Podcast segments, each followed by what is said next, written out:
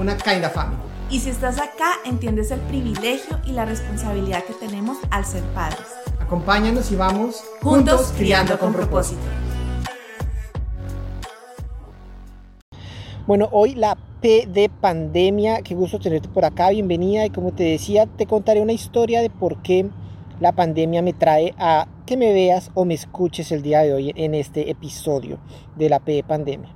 Resulta que estoy haciendo eh, los podcasts de las P's desde la óptica de Dios para una paternidad con propósito positiva y no peligrosa. Y eso comenzó con seis P's y comenzó con la pandemia. Y esta P de pandemia fue sugerida por Sammy, mi hijo. Entonces, bueno, ahí comienzan a, te voy a ir dando pistas y te voy a ir contando la historia para que después la unas. Em, cuando Sammy nació, y, y, hoy es más story time y al final te contaré por qué. Cuando Sammy nació, tuvimos un testimonio fuertísimo que no sé si lo conozcas o no, em, donde Andre, mi esposa, casi muere más de una vez en repetidas ocasiones. Los doctores me dijeron, Felipe, no hay nada que hacer. Felipe, ore para que algo funcione. Felipe, casi que despídase de ella. Pronóstico reservado, probabilidad de muerte del 95%, los optimistas, 99% los otros, otros me decían una en un millón se salva. Y bueno, entre todos los procedimientos médicos que le hicieron a Andre, le retiraron útero, trompas, ovarios, todo el sistema reproductivo femenino, lo cual significaba pues no pueden volver a tener hijos de esta manera, de manera natural. Entonces, con Andre, al salir de todo este proceso, y ella les contará más adelante en otro momento de eso, em, ella entendió en los momentos de inconsciencia, cuando habló con Dios, ella le decía, yo quiero ser mamá, yo quiero que me dejes conocer a Sami. Y en la medida que ella salió y pudo ser mamá, se dio cuenta del gran propósito que es ser padres. Y de ahí comenzamos nosotros a capacitarnos, a entrenarnos, a tomar cursos, a seguir cuentas, a sacar tiempo juntos de pareja para hablar y para leer y para escuchar y para discutir, bueno, qué estamos haciendo con la crianza, qué piensas del colegio, del jardín, la hora de acostarse, la televisión, el azúcar, las gaseosas, todo eso. Pero eran de sus decisiones no solo, no solo de uno, sino entendiendo, bueno, cuál es el propósito de que sí tome gaseosa o no, cuándo sí, cuándo no, y cómo le vamos a enseñar, más allá del sí o no, que él sea el que, que, él sea el que decida, que él entienda los beneficios, pero también los gustos, los placeres, bueno. Y así comenzamos a, a cambiar muchas cosas de la crianza, a sanar sobre todo muchas cosas de nuestra propia crianza, de nuestro pasado, de nuestro niño interior. Eh, y en ese, en ese proceso que Dios nos acompañó, el Espíritu Santo nos ha ayudado a sanar, hemos puesto en práctica muchas cosas con Sami que han ido cambiando y que hace que hoy nuestra, nuestra familia en general haya paz y gozo. Aún con los momentos difíciles donde a veces yo me salgo de casillas o Andrés se sale de casillas o Sami se sale de casillas y, y de pronto reaccionamos de una manera que no era adecuada, rápidamente entramos en conciencia y decimos, Señor, esto no está bien y pedimos perdón a Dios, pedimos perdón a nosotros y restauramos nuestro tiempo de familia. Y eso es algo que, que en serio yo le agradezco a Dios y agradezco mucho poder tener como una, una paternidad alegre. O sea, y André y yo disfrutamos mucho la paternidad.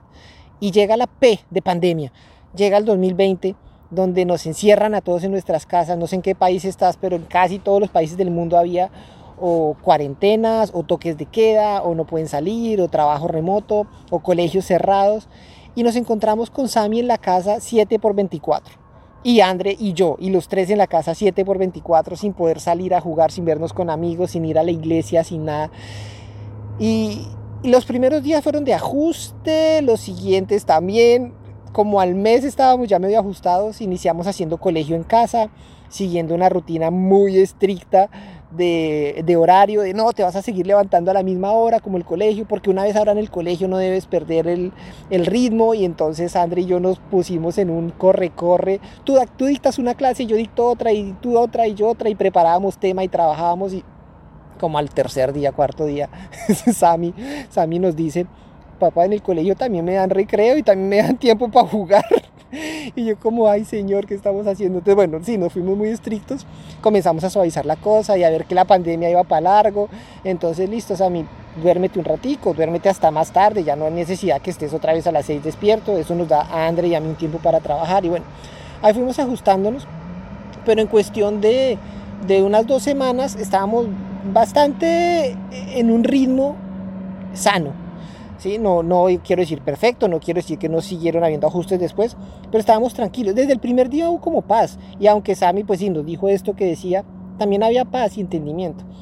Pero comencé a ver alrededor mío, tanto a amigos aquí en Canadá, como a familiares, como a personas del trabajo, que entre chiste y chanza decían, no sé qué hacer con mi o sea, no puedo trabajar, entonces lo dejo todo el día en el televisor, me dan ganas de amarrarlo. Habían memes de niños con cinta pegada, pegados con cinta pegante a la pared o amarrados en la alfombra, que sí, jajaja, muy chistosos, y yo me reía, pero detrás del meme había un mensaje claro. Los papás no sabemos qué hacer si tenemos a los niños 7 por 24 en la casa y fuera de eso tenemos que cumplir con nuestras responsabilidades. O sea, diferente es si estamos todos de vacaciones y bueno, sí, uno a veces no sabe qué hacer, pero si fuera eso tengo mis llamadas del trabajo, eh, el, el mercado, con todas las cosas que tocaba hacer en COVID para poder tener mercado y limpiarlo al traer a la casa y la comida. Y en ese momento fue donde nosotros dijimos, ¿qué estamos haciendo? O sea, si nosotros que hemos tenido el privilegio, la oportunidad de capacitarnos en crianza, de estudiar en crianza y de todo, y aún así hay días donde no sabemos qué hacer, pues cómo no tanta gente que no se ha dado esa oportunidad o que no ha tenido el, privilegio de, frenar y pensar, capacitémonos para ser papás. Si tú estás escuchando esto, seguramente eres de las personas que están en la conciencia de, yo sé que la maternidad, yo sé que la paternidad requiere un entrenamiento, no viene de fábrica, no lo aprendemos en la universidad y por eso estoy escuchando este podcast, por eso sigo esta cuenta y qué bien, te felicito, sigue así.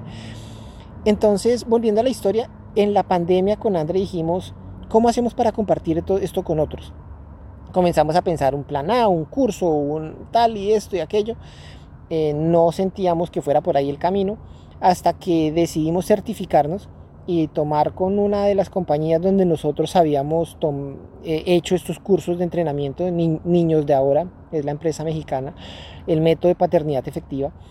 Nos capacitamos, eh, me certifiqué, o sea, hice los trabajos, eh, los proyectos, caso de estudio, eso fueron un año de estudio y después otro año de profundización, o sea, dos años ahí estudiando fuertemente para poder transmitir a otros lo que yo ya había aprendido con Andre y estábamos aplicando en nuestra familia y estaba funcionando. No de manera perfecta, pero sí de manera efectiva, estaba funcionando. Y lo hicimos y ahí fue donde nacieron estas cuentas. Durante esta pandemia, parte de lo que vimos en esta certificación es, bueno, ahora esto que ya lo sabes, cómo lo vas a salir a compartir a otros. Y para eso están las redes sociales, especialmente en pandemia donde todos estábamos encerrados.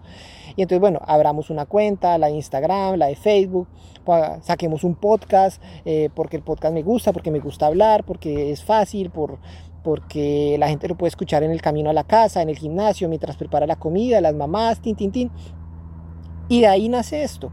Y al comienzo yo no sabía cómo iniciar. Iniciamos con una serie de, de pareja finanza y parejas. Eh, bueno, mentiras, eso es otra cuenta de Instagram que es muy buena. Pero comenzamos con el manejo de dinero en pareja, después comenzamos con eh, unos temas de valores, de, de, pareja también y medio papás. Después contamos el testimonio que les que se llamaba el 40G Challenge, un, un reto de gratitud de 40 días que estuvo de bendición espectacular. Y después cuando arranqué a hablar de paternidad, yo dije, bueno, ¿qué hago? La generación de contenido, la verdad, no es fácil. Em, no sabía qué hacer y en esas recordé un, un pastor, un predicador que admiro mucho, que normalmente comenzando el año saca un estudio de 6 P's de la paternidad. Eh, y yo lo vi y dije, ah, súper bonito, ¿qué tal si hacemos una profundización sobre ese estudio? Y le escribí, le dije que lo iba a usar y me dijo que claro, adelante, que si era para la bendición, la gloria de Dios, que con todo el, todo el gusto. Y comencé a profundizar y los partí en seis P y sacamos con Andre la publicidad, las imágenes, las seis P de la paternidad. Y cuando estábamos haciendo eso, cuando yo lo estaba preparando, dije, amor, creo que ya no son seis, sino siete, porque hay otra que se me acaba de ocurrir que es muy pertinente. Y Andre, bueno, listo, pongamos siete Y como al siguiente día yo no, sabes que ya son como 8, pero, pero son como 10.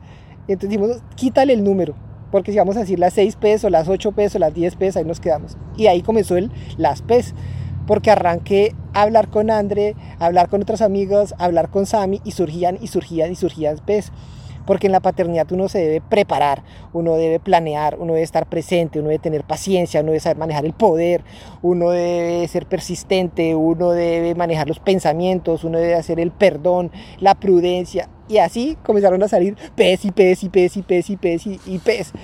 Y pues Sammy, nuestro hijo, le gusta y le gusta ese tema y a mí me parece muy chévere cómo una sola letra nos da tanto, tanto hilo para cortar y, y Sammy a veces me dice, papá, ya hicieron la P de, no sé, la P de pegante.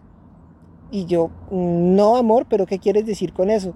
Me dice, no, pues como el pegante, los stickers y no sé qué, y cuando, cuando ustedes... Y yo, ay, sí, claro, las etiquetas, hablemos de las etiquetas cuando hablamos... ¡Pum! Y salió la P de pegante.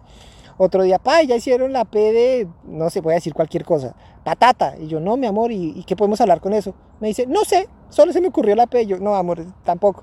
Entonces él siempre ayuda y sugiere muchas P's. Algunas tienen un trasfondo muy chévere que se puede trabajar. Otras son como, eh, sí, es una palabra con P, pero no.